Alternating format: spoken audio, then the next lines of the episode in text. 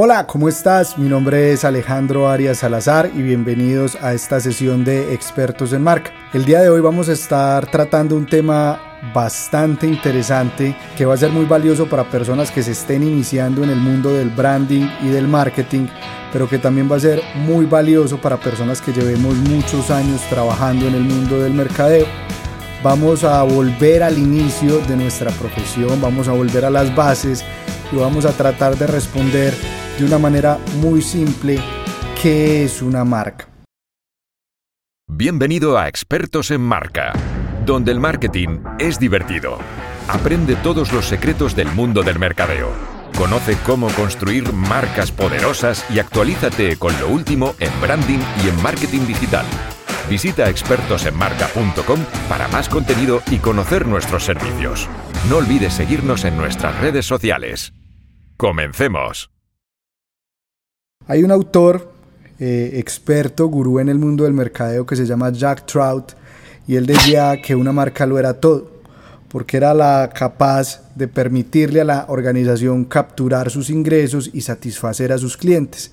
Esta manera de, de, responder a qué es una marca es bastante filosófica, guarda mucha verdad, pero no nos permite trabajar con la definición para que nosotros los que hacemos branding podamos utilizarlo. Entonces, vamos a responder esta pregunta, ¿qué es una marca? Basándonos en el libro Las marcas, puro cuento. ¿Y por qué vamos a utilizar este libro? Porque nos explica de una manera muy simple, muy elemental y muy práctica qué es una marca. Entonces, ¿qué es una marca? Básicamente un signo una representación que tiene una parte tangible y otra parte conceptual. Todo signo tiene una parte tangible y todo signo tiene una parte conceptual. Y de hecho los seres humanos desde el principio de nuestra evolución somos capaces de interpretar signos. Y voy a poner varios ejemplos. Cuando estamos en la mitad de, de la selva hace millones de años, pues si escuchábamos patas, sonidos de patas, inmediatamente en nuestra mente aparecía una representación y después viene un animal peligroso y huíamos. Entonces miren que todo signo tiene una parte física, el sonido, y una parte conceptual, eh, las ideas que vienen a nuestra mente. También si miramos al horizonte y vemos un rayo, eh, en nuestra mente además podemos pensar que va a llover. Entonces la parte física que llega a través de luz, eh, llega a nuestra mente y en nuestra mente se genera una idea o un pensamiento. Esto básicamente es lo que hace un signo y cuando lo llevamos al mercadeo lo que buscan estos signos es diferenciar los productos o servicios de la competencia y agregar valor. Hace muchos años cuando, cuando iniciaba el mercadeo, digamos que todos los productos se vendían sin, sin marcas visibles, por lo cual era muy difícil que un cliente pudiera percibir diferenciación. De hecho, en muchos mercados hoy vamos a pensar si vamos a comprar frutas, no sabemos qué tipo de fruta se hace en la finca A y qué tipo de fruta se hace en la finca B. Hoy gracias al branding pasa en la industria del café, cada cafetal puede dar una identidad propia a, sus productos. Entonces, lo que buscan los signos o las representaciones es diferenciar, agregar valor e, e, identificar. ¿Cuál es la ciencia que se encarga de, estudiar los signos? Se llama la semiótica. La semiótica estudia los signos y cuando vamos a, y profundizamos en la semiótica nos dice que todo signo se compone de tres partes. Entonces, si una marca es un signo, toda marca deberá eh, atender o deberá estudiar o deberá proteger o construir tres elementos y los voy a describir a continuación. El primero es que todo signo, toda marca tiene un significado, una parte conceptual, una representación en la mente. De hecho, eh, me da por pensar en, en el mundo de las ideas de la filosofía, donde había un mundo físico, un mundo tangible y había un mundo perfecto, un mundo ideal, un mundo de conceptos. Una marca tiene un significado, tiene una parte conceptual, una parte que vive en la mente de las personas.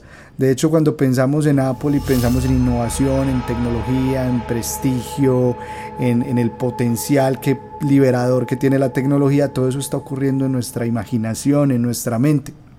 Además, toda marca tiene un significante, una parte tangible, una parte que hace o es perteneciente al mundo físico y que nos permite conectarlo con la parte eh, mental. En el caso de Apple, para seguir con esta idea, la manzana eh, es, un ítem visual que nos permite entender que un producto es, es de la marca Apple. Ahora, no solamente pueden existir atributos tangibles visuales. Las marcas se han construido a través de lo visual porque en todas las culturas humanas el, sentido que más tenemos evolucionado, desarrollado es la vista y entonces por eso lo natural es que muchas marcas empiecen a construir a través de, la visión. Pero hay muchas marcas que se podrían construir, por ejemplo, a través de, de lo táctil si les pidieran que cerraran los ojos y que metieran la mano en una bolsa de hielo y allí hay una botella de olpar, probablemente a través del tacto podrían descifrar o entender que esa botella es, y llega el concepto a la mente, whisky. Entonces lo que permite las marcas es generar elementos físicos, elementos tangibles eh, que permitan diferenciar, identificar las marcas y crear conceptos en la mente del consumidor, ¿cierto?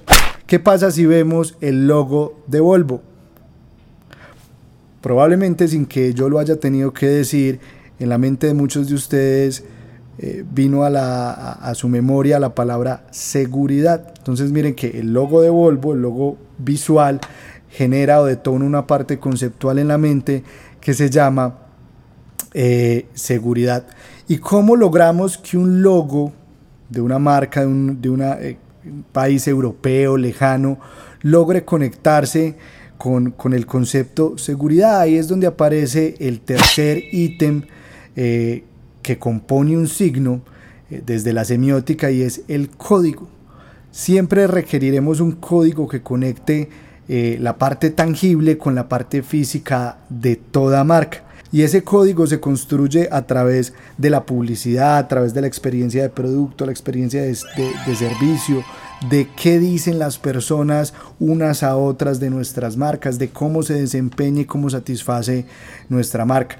Volvo durante muchos años ha hecho muchos aportes a la seguridad, fue uno de los creadores del cinturón de seguridad, no quiso registrar la patente, se la entrega al mundo, siempre sus vehículos, aunque valgan más, eh, tienen muchos más airbags, invierten en tecnología para ser seguros y, todo eso lo divulgan a través de la comunicación. Cada vez que hay un choque se evidencia de manera verdadera que la marca genera seguridad y así a través de los años se inserta en la cultura el código para que las personas puedan descifrar qué, es una marca.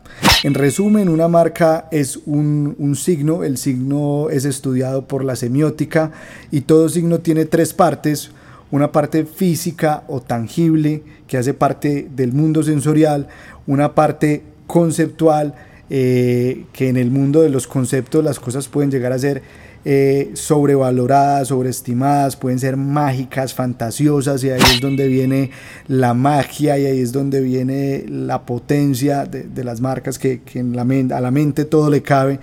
Y, la parte de la construcción de códigos que se logra a través de, la cultura.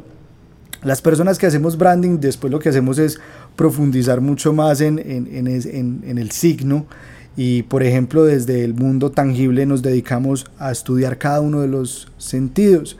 Eh, hace algunos años hacía un curso de neurociencia aplicada a través de DDX y se habla de que hoy en día no existen cinco sentidos, sino 26 subsentidos y que a través de cada uno de ellos se puede generar eh, experiencia. Por ejemplo, muchos restaurantes utilizan uno de los subsentidos, que es la cronocepción, la, percepción de que el tiempo pasa a determinada velocidad, rápido, despacio, y, y esa paso del tiempo nos puede llevar a hacer sentir que algo es muy placentero o muy demorado o muy rápido y a través de esos elementos perceptuales hoy en día se puede construir marca. En el caso de Ferrari, por ejemplo, que se demora más de dos años para entregar sus vehículos de más alta gama porque son hechos eh, a mano en Maranello y esa percepción de espera da exclusividad al producto. Eh, también podemos generar marca a través del olfato. Por ejemplo, el olfato es mucho más potente que la vista porque el olfato está conectado directamente con, con el límbico y por ende puede llevarnos a hacer sentir emociones mucho más fuertes. Miren que les estoy hablando de un montón de significantes. También hay marcas que son construidas desde el, significado y pienso en marcas como la UNICEF, donde lo que implican o lo que representan es bastante poderoso. Cuando uno desde lo conceptual crea marcas que tienen una idea poderosa, que defienden un ideal potente, eh, ya después llevarlas y expresarlas a través de, lo físico pues se hace más simple y las personas más fácil lo, recuerdan. En resumen, una marca es un, un, signo, el signo es estudiado por la semiótica y todo signo tiene tres partes, una parte física o tangible que hace parte del mundo sensorial, una parte conceptual eh, que en el mundo de los conceptos las cosas pueden llegar a ser eh, sobrevaloradas, sobreestimadas, pueden ser mágicas, fantasiosas y ahí es donde viene la magia y ahí es donde viene la potencia de, las marcas que, a la mente todo le cabe y, la parte de la construcción de códigos que se logra a través de, de la cultura. Y bueno, esto es todo por hoy. Gracias por estar con expertos en marca y nos vemos en la próxima sesión. Hasta la próxima.